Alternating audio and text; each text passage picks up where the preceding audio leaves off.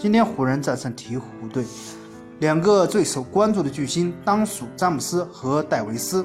詹姆斯砍下二十二分、十四个助攻、十二个篮板的三双数据，浓眉哥也是逆天砍下三十分、二十个篮板、五次助攻的豪华数据。赛后，两个人抱在一起。詹姆斯说道：“浓眉哥，你的眉毛真的很长。”浓眉哥也反问道：“难道你的发际线不是很低吗？”詹姆斯说道：“好好好，兄弟，我公开招募你，你怎么不回话呀？”浓眉哥说道。你这个傻蛋！我在那，我在鹈鹕队是老大呀。现在我悄悄的走，别人会指责我。等到鹈鹕输个十几连败，我再出走，那是自然而然、顺理成章的事情。那到那个时候，我的压力也很小嘛。